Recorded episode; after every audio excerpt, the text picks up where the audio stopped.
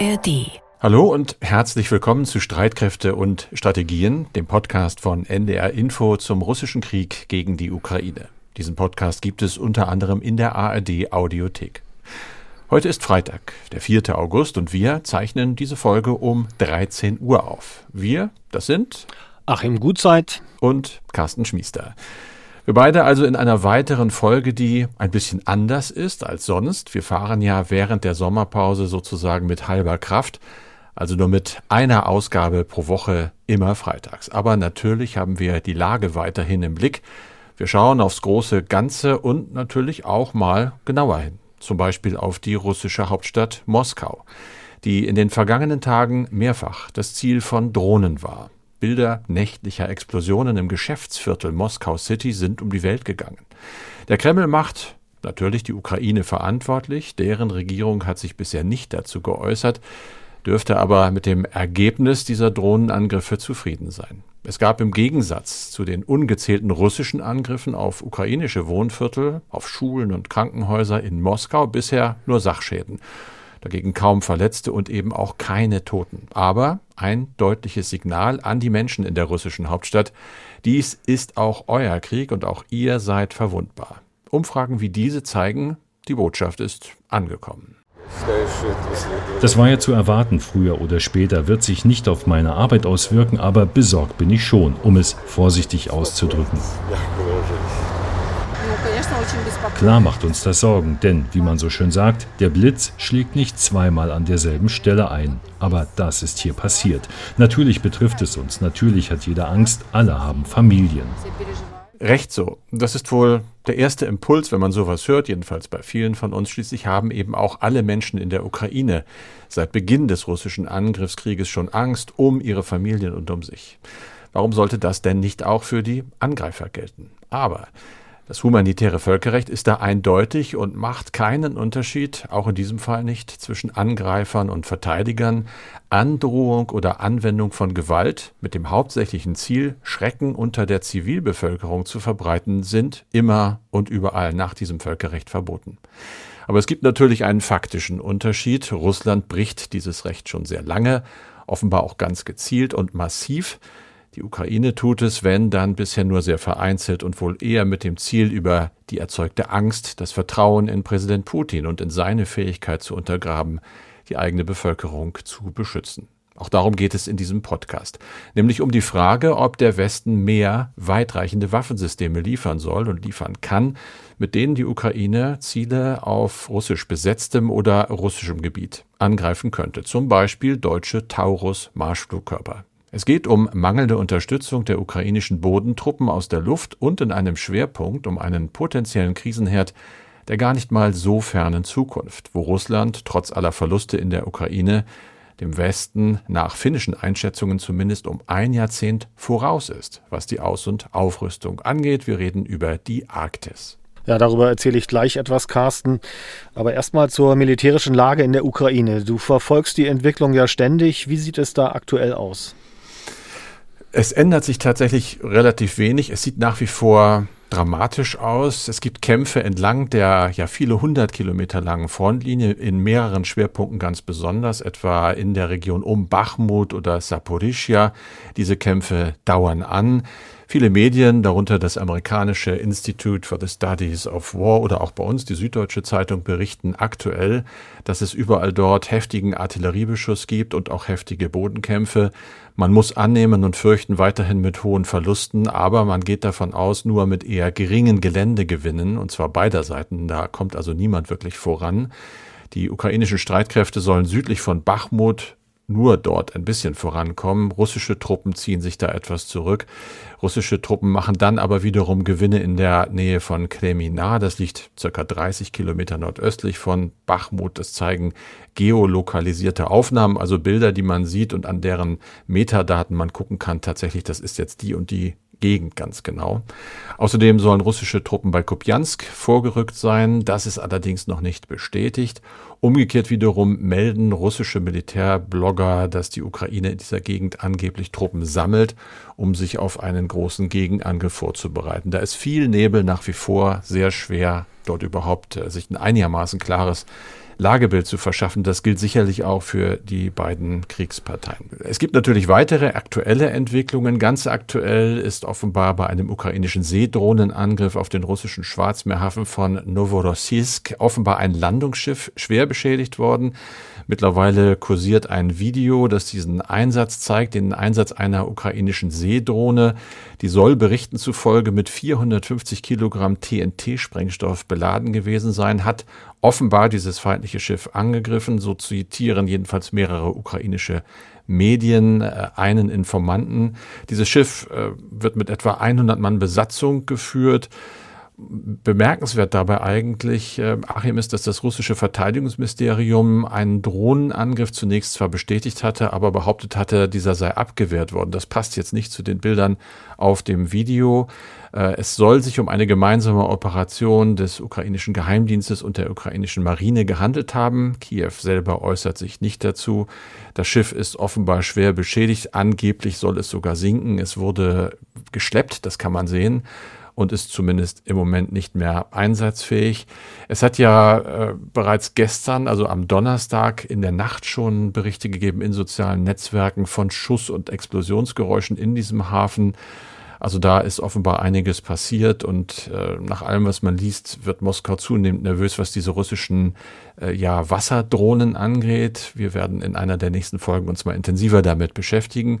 Und schließlich geht es nochmal um Getreideexporte aus der Ukraine. Russland, Moskau möchte die ja gerne verhindern, nachdem es ausgestiegen ist aus dem Getreideabkommen. Nun hat sich der britische Geheimdienst gemeldet und gesagt, dass Moskau dabei offenbar immer größere Risiken eingeht mit sogenannten Kamikaze-Drohnen aus iranischer Produktion greife Russland zuletzt Ziele an, die nur ein paar hundert Meter, 200 Meter von der rumänischen Grenze entfernt liegen. Rumänien ist in der NATO, also NATO-Gebiet. Daraufhin hat das Verteidigungsministerium in London gesagt, dass man die Erkenntnisse daraus zieht, dass Russland offenbar seine Risikobereitschaft für Angriffe in der Nähe von NATO-Territorien erhöht hat dass man da also waghalsiger wird. Es bestehe eine realistische Möglichkeit, so London, dass Russland Kamikaze-Drohnen einsetze, um diese Gebiete anzugreifen, weil man wohl offenbar davon ausgehe, dass bei diesen Drohnen die Wahrscheinlichkeit einer Eskalation geringer sei als bei größeren und ja sprengkräftigeren Marschflugkörpern. Das Ganze ist ein bisschen beunruhigend, Achim, und deutet darauf hin, dass dort weitere, zumindest Eskalationsrisiken ganz bewusst eingegangen werden. So viel zur Lage. Jetzt aber mal zu dir und zu deiner aktuellen Recherche. Im Juni vergangenen Jahres haben sich ja die Verteidigungsminister der sogenannten Northern Group in Reykjavik getroffen, in der Hauptstadt von Island also. Eigentlich Routine, die treffen sich alle halbe Jahre und äh, tauschen sich aus. Es geht um die Minister aller skandinavischen und baltischen Staaten sowie Großbritanniens, Polens, der Niederlande und Deutschlands. Wir sind also auch dabei. Das Treffen 2022 war dann noch ein bisschen was Besonderes, denn es stand ja schon unter dem Eindruck des russischen Einmarsches in die Ukraine. Der war zu dem Zeitpunkt gerade erst drei Monate her und in Reykjavik wurde deshalb auch über eine grundlegende Neuordnung der sicherheitspolitischen Architektur gesprochen. Schweden und Finnland, damals wollten sie noch in die NATO, für das Bündnis eine massive Stärkung, vor allem im Norden des Gebietes, die arktische Region rund um das europäische Polarmeer war ja seit Ende des Kalten Krieges sicherheitspolitisch in so einer Art Dornröschenschlaf, aber das ist jetzt vorbei. Aktuell ist über Reykjavik auf Island in diesen Tagen das Dröhnen von Kampfjet-Triebwerken zu hören. Die deutsche Luftwaffe ist da mit sechs Eurofightern.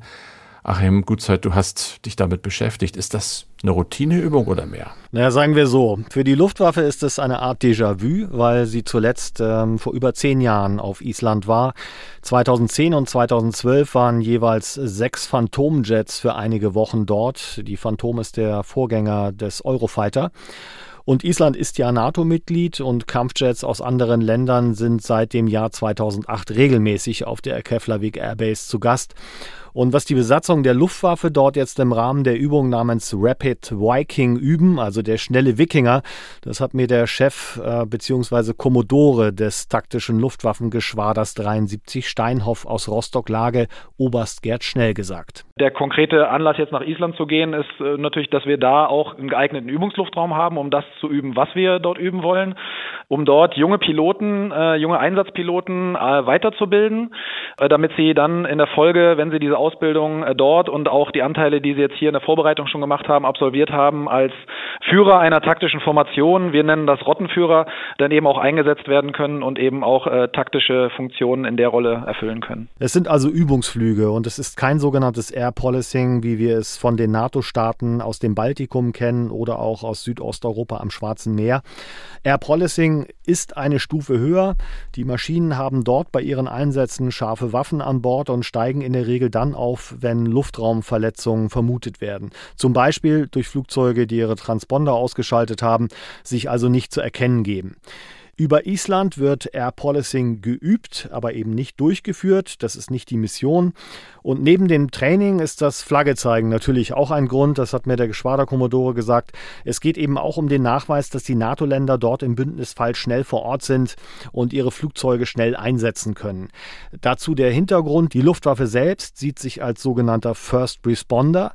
Das heißt, man sieht sich in der Lage, in recht kurzer Zeit mit relativ wenig Personal, jetzt in diesem Fall sind es 30 Mann Unterstützungspersonal und recht wenig Material einen maximalen Einsatzerfolg zu haben, also einen großen Fußabdruck zu hinterlassen, egal ob das jetzt Aufklärungsergebnisse sind oder Abschreckung gegen Flugzeuge, die den Luftraum Islands verletzen.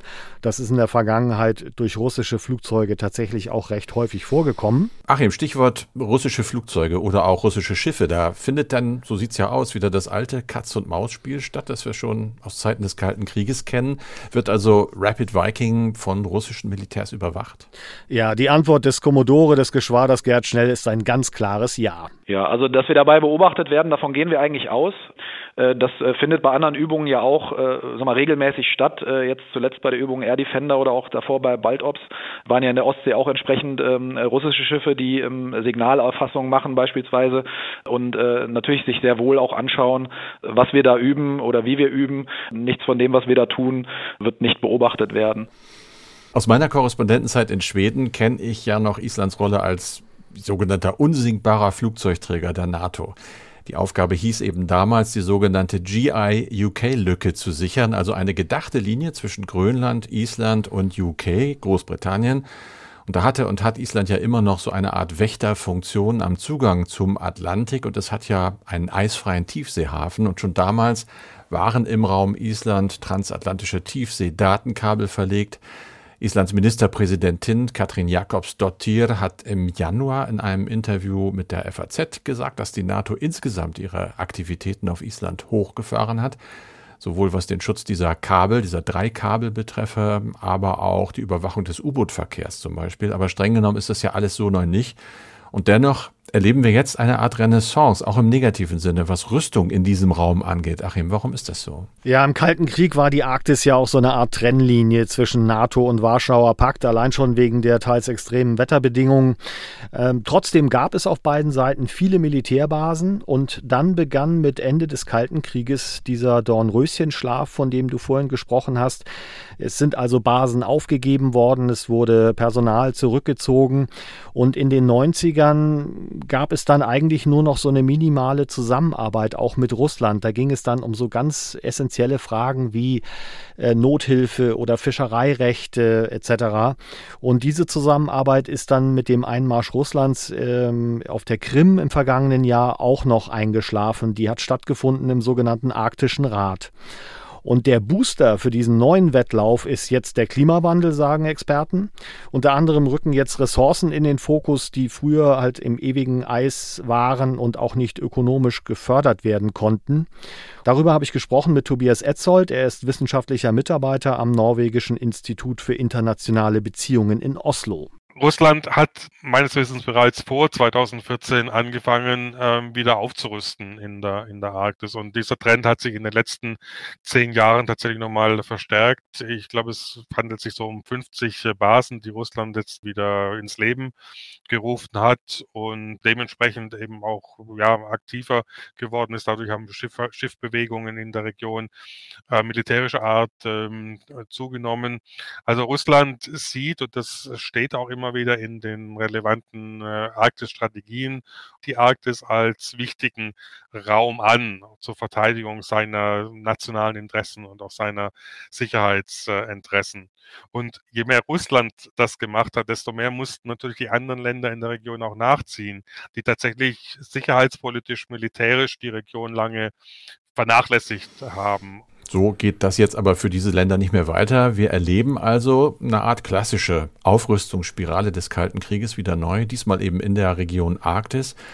Und seit einigen Jahren gibt es ja auch immer wieder Meldungen, dass die Nordostpassage, also der Seeweg entlang der Nordküste Russlands Richtung Pazifik, immer größere eisfreie Fenster pro Jahr hat. 2007 zum Beispiel zum ersten Mal äh, waren die Nordwest- und die Nordostpassage beide gleichzeitig eisfrei, Achim auch wenn diese Seewege noch nicht wirklich im großen Stil Alternativen zu den Südrouten eigentlicher sind, wie den Suezkanal zum Beispiel. Ja, und das ist ein interessanter Punkt, denn so einige Wissenschaftler sagen, dass hier die Sicherheitspolitiker und die Strategen eine Entwicklung vorwegnehmen, die also noch gar nicht eingetroffen ist.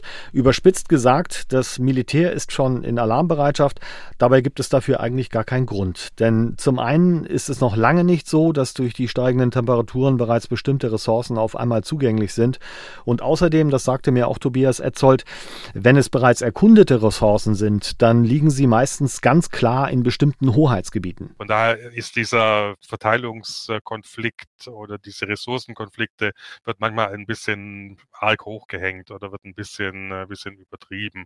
Also im Moment gibt es noch keine konkreten Konflikte. Und also einige Mineralölkonzerne zum Beispiel haben ihre, ihre Probebohrungslizenzen wieder zurückgezogen.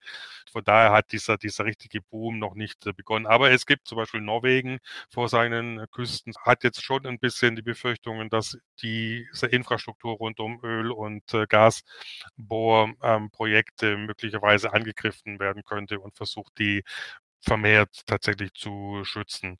Es ist ein bisschen ambivalent und es gibt da auch unter Wissenschaftlern und Wissenschaftlerinnen durchaus unterschiedliche Meinungen dazu. Wobei natürlich die Befürworter einer stärkeren militärischen Präsenz im Nordmeer verweisen auch auf den nach wie vor nicht wirklich geklärten Anschlag auf die Nord Stream 2 Pipelines in der Ostsee. Und zum anderen war ja zum Zeitpunkt des russischen Angriffs auf die Ukraine erstmal gar nicht klar, ob Russland vielleicht noch weitere Staaten oder Regionen ins Visier nehmen würde. Die Vorfälle mit gegenseitigen Vorwürfen von Luftraumverletzungen haben auf alle Fälle schon wieder zugenommen, sowohl im Baltikum, aber eben auch über Island. Was berichtet denn der Pilot und Geschwaderkommodore, mit dem du gesprochen hast, Achim, über solche Begegnungen? Ja, also das Geschwader aus Rostock-Lage war ja tatsächlich auch beim Air Policing im Baltikum im Einsatz.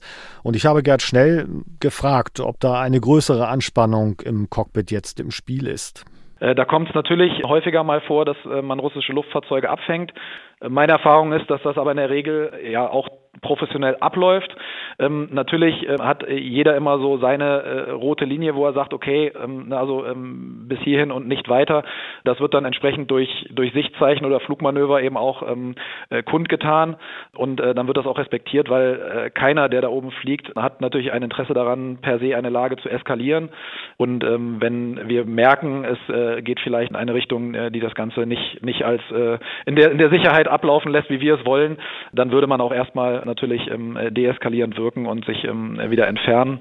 Das kommt aber, wie gesagt, in der Regel eigentlich gar nicht vor. Ja, und Stichwort äh, Flugmanöver, dazu äh, wollte ich noch ein paar Worte sagen.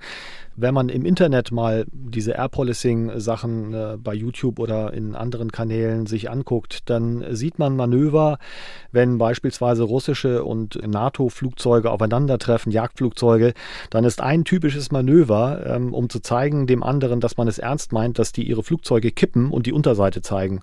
Und man sieht auf der Unterseite dann die entsprechende Bewaffnung und das ist ein ganz klares Signal, so bis hierhin und nicht weiter. Da gibt es also schon zwischen den Piloten der verschiedenen Blöcke ganz klare Handlungsabläufe, die auch beiden Seiten bekannt sind. Man kann also sagen, dass sich die außenpolitische Großwetterlage hier im europäischen Raum zumindest nicht direkt in den Cockpits niederschlägt. Da wird ganz äh, routiniert werden, wird da abgearbeitet. Und diese Übung Rapid Viking soll übrigens kommende Woche Freitag zur nächsten Folge unseres Ukraine-Podcasts dann auch beendet sein, Carsten. Danke dir, Achim. Danke für diese Recherche. Ja, Carsten, du hast es anfangs angesprochen. Die Ukraine hat bereits Marschflugkörper westlicher Herkunft zugesagt und geliefert bekommen. Britische Storm Shadow und französische Scalp mit einer Reichweite von knapp 300 Kilometern.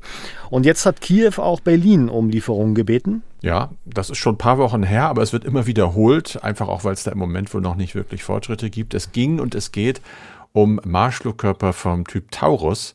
Die sind etwa 1400 Kilogramm schwer, ganz wichtig, haben redundante Navigationssysteme. Das macht sie etwas unempfindlicher gegen elektronische Störmanöver. Sie fliegen sehr, sehr tief durch gegnerisches Gebiet und können von großer Entfernung aus abgefeuert werden auf ihre Ziele. Da ist die Rede von einer Reichweite bis zu 500 Kilometern. Ein Unterschied zu Storm Shadow und Scalp, die jeweils gut über 200 Kilometer nur weit fliegen können, zumindest in der Version, die an die Ukraine geliefert worden ist. Es gibt diese Taurus-Marschflugkörper in der Bundeswehr schon seit 2005. Sie können von Kampfflugzeugen abgeworfen werden, Tornado oder Eurofighter, und sind eine deutsch-schwedische Koproduktion sozusagen, äh, das Gegenstück damit zu Storm Shadows oder Scalp, aber eben mit einem kleinen Unterschied und das ist die Reichweite. Aber die Ukraine hat ja eben schon genau diese Marschflugkörper Storm Shadow und Scalp. Also von daher wäre ja die Lieferung des Taurus nun auch kein deutscher Alleingang. Äh, davor warnt ja der Kanzler immer. Ja und nein. Prinzipiell stimmt es. Also die Ukraine hat diese, zumindest wissen wir, Storm Shadows auch schon eingesetzt. Äh, von Skype habe ich persönlich noch nichts gehört, aber Frankreich hatte beim vergangenen NATO-Gipfel angesagt, eine ungenannte Zahl der baugleichen Marschflugkörper äh, abzugeben an die Ukraine. Die können eben nur 250 Kilometer weit fliegen und das ist der kleine Unterschied. Das heißt, äh, in die Nähe von Moskau kommt die Ukraine damit nicht. Das könnte bei Taurus anders sein. Wenn Deutschland, und da gibt es noch mehr Punkte, Taurus-Systeme liefern sollte an die Ukraine, dann müsste dieses System ja auch erst technisch integriert werden. Im Moment ist es wohl so, dass die äh, Storm Shadows oder Scalp bereits so modifiziert worden sind, dass man sie auch von Jagdflugzeugen und von Kampfflugzeugen der Ukraine aus abschießen kann. Das ginge bei Taurus so nicht. Selbst wenn F-16, amerikanische F-16 geliefert werden sollten, müssten da erst Umbauarbeiten gemacht werden. Und ja, so sieht es im Moment nicht wirklich äh, aus, dass das äh, so schnell passieren könnte. Wir haben es ja bereits angesprochen, äh, die Reichweite ist auch immer wieder ja, ein, ein Punkt, über den geredet wird. Es wurde gemeldet, dass mit diesen bisher gelieferten französischen oder englischen Flugkörpern, Marschflugkörpern bereits Ziele wie etwa das Hauptquartier der russischen Marine in Sevastopol angegriffen worden sind oder Depots russische auf der besetzten Krim, Brücken auch.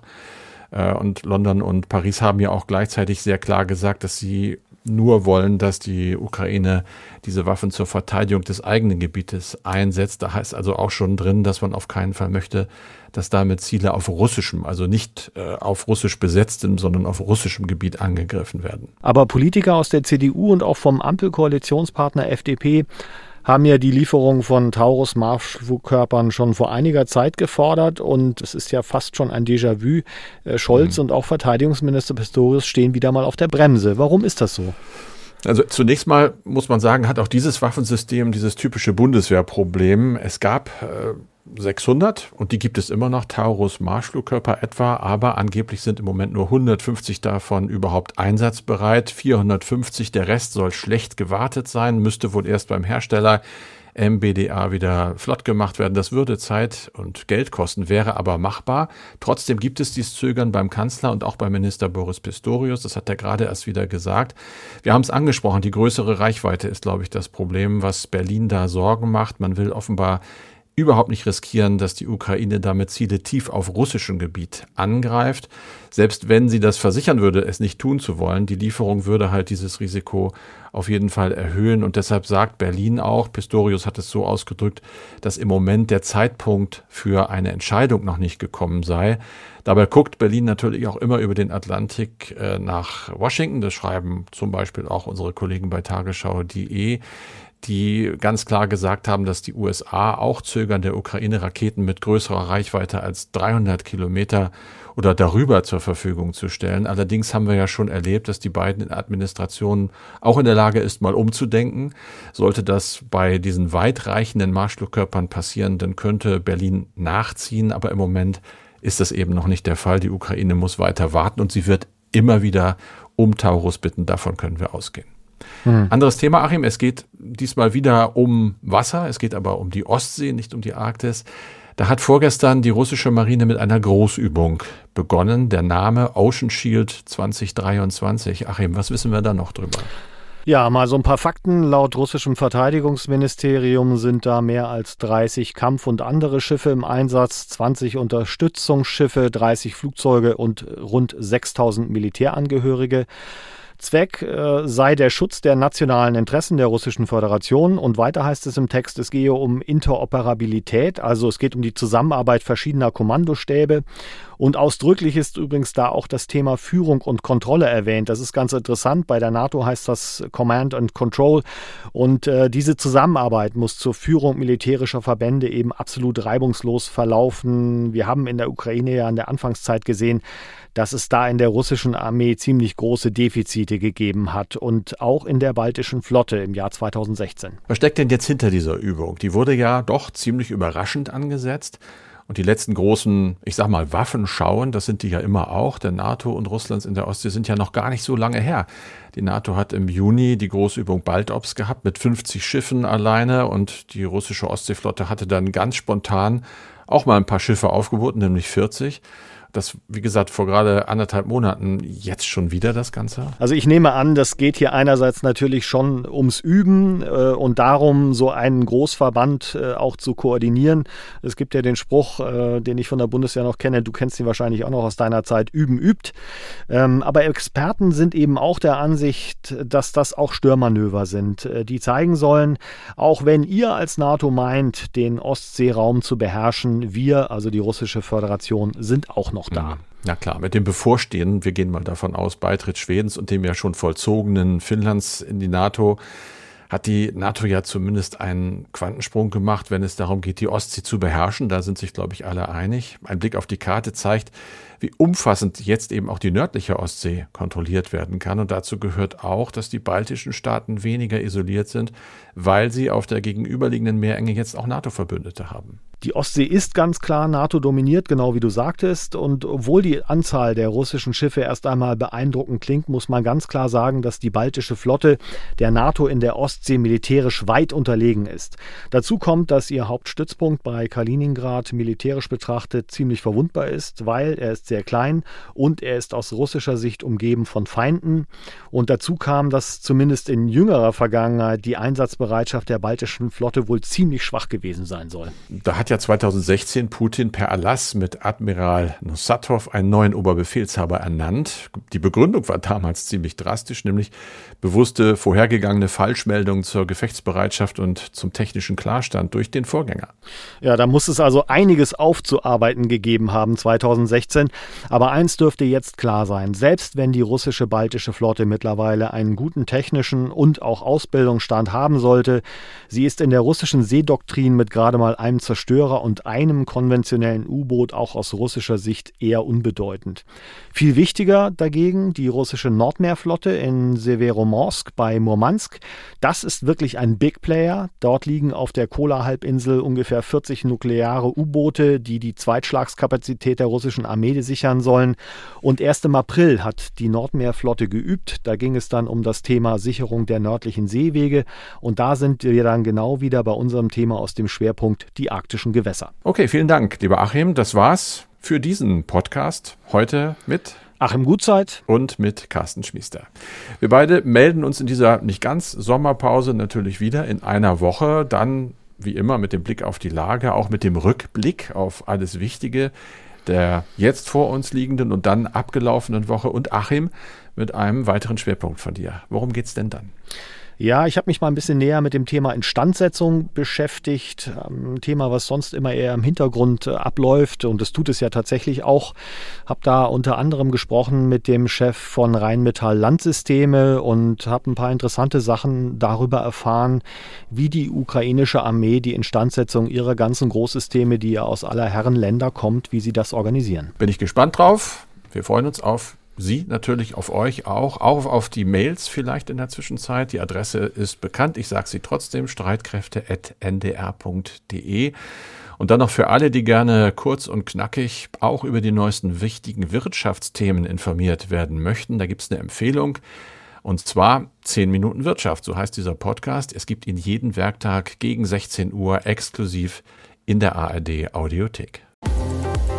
Warum brauche ich Schweine, um in den Urlaub zu fliegen? Wo ist der Haken, wenn Banken plötzlich mit hohen Zinsen locken?